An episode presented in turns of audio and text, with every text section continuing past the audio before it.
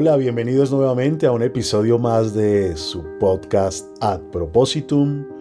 Hoy hablando de amar y vincularse.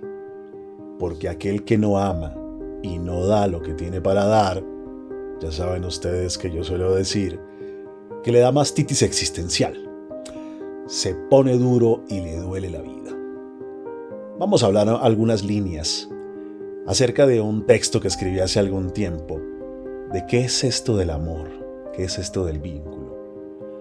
Nosotros somos vínculo, eso es lo que somos. No somos tan independientes ni tan lejanos de los demás. De hecho, si estuviéramos solos en el mundo, si hubiésemos aparecido así por espontaneidad, no sabríamos que estamos, porque es precisamente en la mirada del otro en la que sabemos que existimos. La mirada del otro nos confirma. Si no hubiera nadie, no podríamos saber realmente si estamos. No existiría el lenguaje, no existiría la corroboración de la realidad ni el pensamiento. Es en la mirada del otro en donde sabemos que tenemos un lugar en el mundo. Y uno igual no puede sobrevivir solo. Y además uno siempre está orientado hacia algo o hacia alguien. De hecho, cuando uno dice es que no estoy pensando en nada, nada ya es algo. Es decir, nuestra conciencia siempre es intencional y se dirige a algo que no somos nosotros. Tal vez el fenómeno del ojo humano nos ayude a comprender esto, que suelo llamar, como lo hacía mi maestro Víctor Frankl, la autotrascendencia. Nuestra existencia siempre se orienta a algo diferente de nosotros mismos, a menos que tengamos un terigio o un problema ocular que hace que podamos ver el propio ojo. Pero el ojo no puede verse a sí mismo, siempre ve lo otro, lo que no soy yo. Incluso algunos narcisistas y egoístas, que pareciera que solamente se ven a sí mismos, no, también ven al otro. Lo que pasa es que lo ven como un objeto a usar, como algo que está ahí. Existir básicamente significa eso, porque existir viene del latín existire, que significa salir de sí. Y se refiere a eso, a que salimos de nosotros hacia algo o alguien que no somos nosotros. Y eso es un vínculo, el encuentro con un legítimo otro, ojalá horizontal, ¿no? Y para ello pues se requiere humildad. Cuando alguien se cree de mejor familia, de sangre azul o de apellido noble, difícilmente puede crear un vínculo horizontal. Los lazos se forman entre seres de la misma naturaleza. Y si alguien se considera mejor humano o un ser divino, es imposible hacer tal tarea. No es la única fuente de sentido que existe en la vida el otro. Sin embargo, vivir con propósito, pasa por sentirse conectado con otras personas.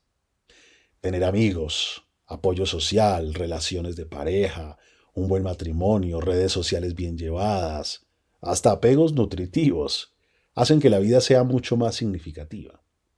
La ciencia lo dice, la filosofía lo dice, la experiencia personal lo dice.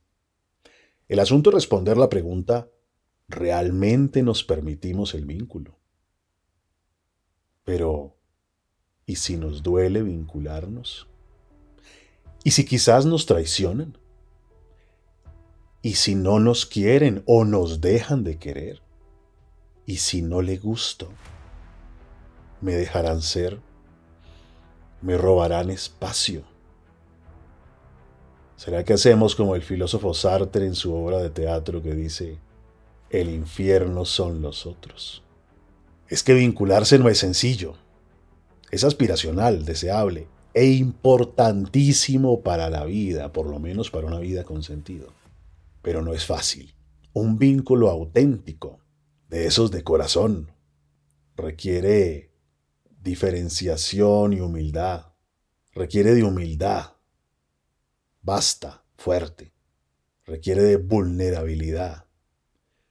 Porque solamente se ama en la vulnerabilidad. Un vínculo requiere de amor, y sobre todo de mucha valentía, de mucha valentía. Básicamente es imposible relacionarse con otro ser humano a quien no le damos el lugar de ser un legítimo otro diferente de mí. Y para que eso sea posible, es necesario tener la disposición de reconocer que sí hay diferencias, que el otro piensa distinto, percibe la realidad distinto, tiene una emocionalidad que maneja desde sus respectivos aprendizajes.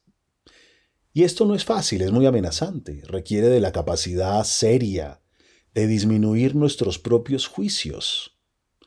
Los juicios abren un abismo infranqueable entre aquel que quisiéramos amar y nosotros.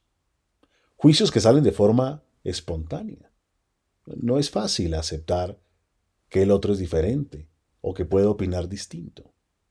Porque aceptar esto de manera radical nos amenaza la concepción que tenemos de una relación.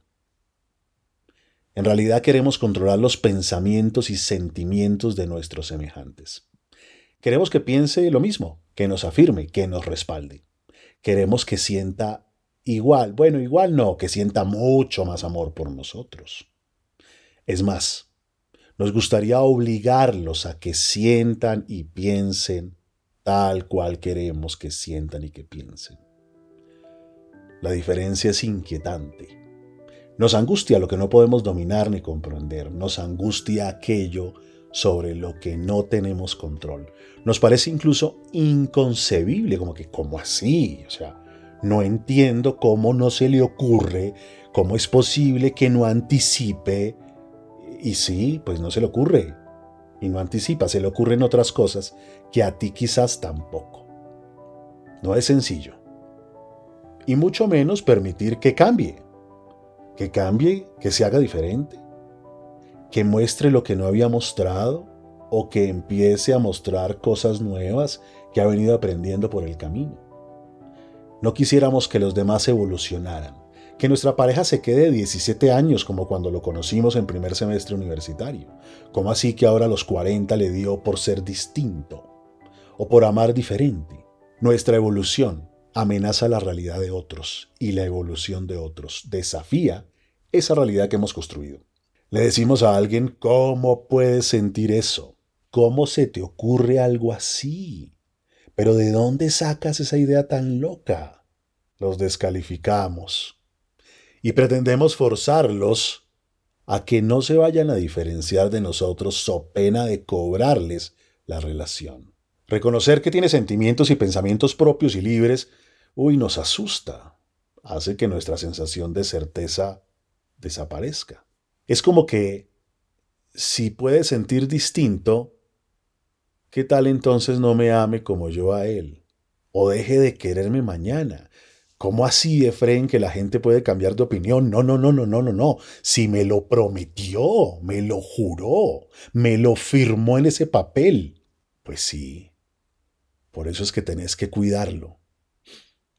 Porque no fue un pedazo de tierra que compraste es un alguien con el legítimo derecho de cambiar de opinión, de evolucionar su pensamiento y ahora no estar de acuerdo con cosas con las que sí estuvo, de reestructurar su visión de vida. Y si en esa reestructuración sientes el miedo que se va a caer la relación que tienes, entonces evoluciona tú también y cuida lo valioso que tienes. No hay creas que por haber firmado un papelito o porque en un momento de calor te susurró al oído que toda la vida estaría a tu lado, compraste un pedazo de tierra. Es que si piensa contrario a mí, entonces ¿quién me respaldará? ¿Qué tal que desapruebe porque ahora piensa distinto? Y entonces pensamos que la diferencia pues nos va a llevar a la soledad. Es al revés. Es todo lo contrario.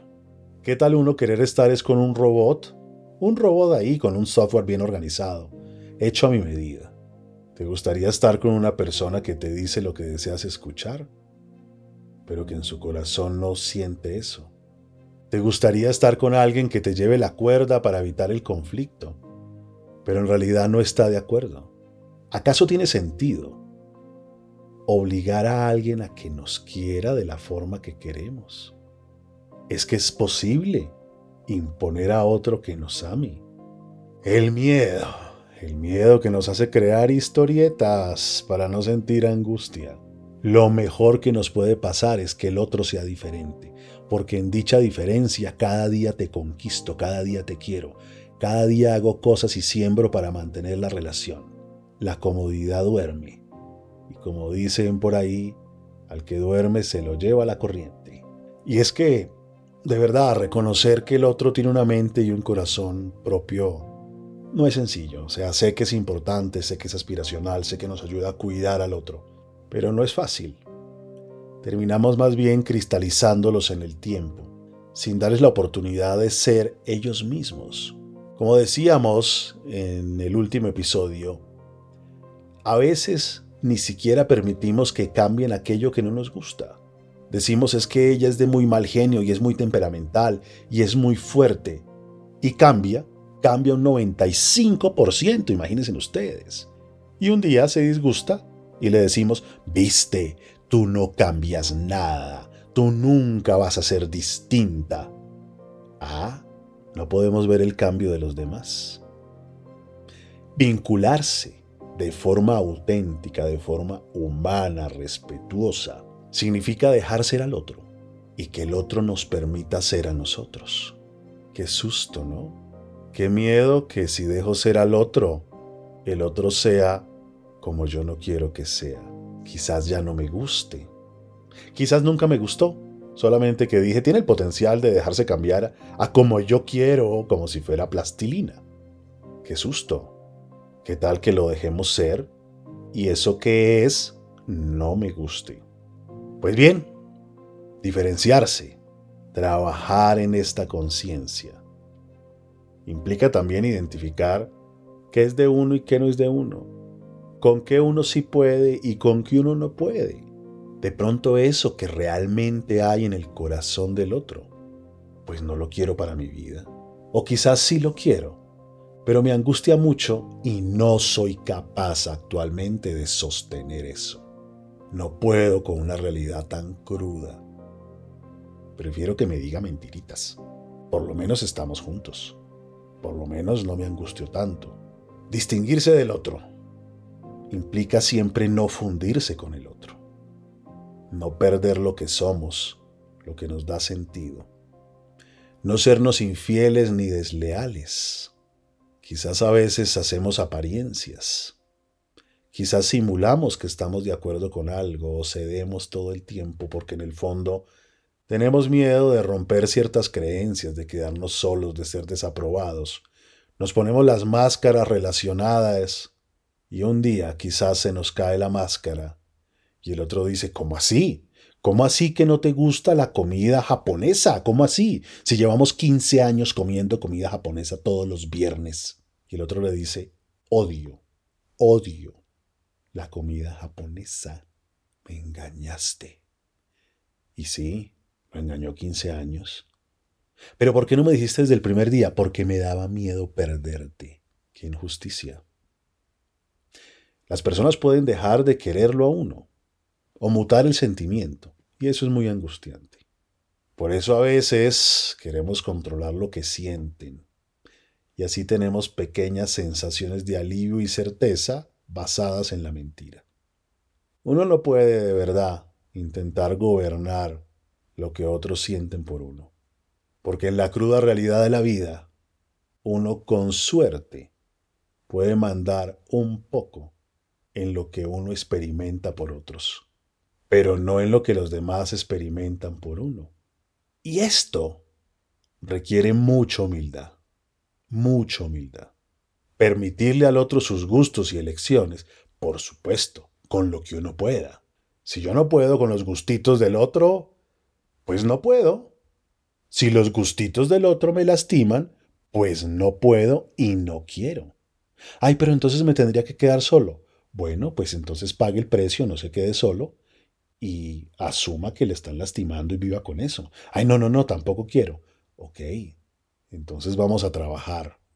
Vamos a trabajar por ser nosotros mismos, hacernos cargo, diseñar la vida que queremos, superar todos estos miedos que hacen que mantengamos vínculos en la inautenticidad.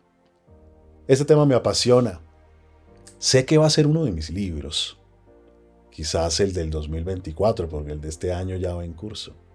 Escribí sobre esto un capítulo en mi libro Hazte dueño de ti, que ahora tenemos la suerte de tener la versión colombiana, que es de color azul, y la versión mexicana, que es de color naranja, ya se consigue en todas partes. Por busca libre se consigue para que llegue a más de 100 países.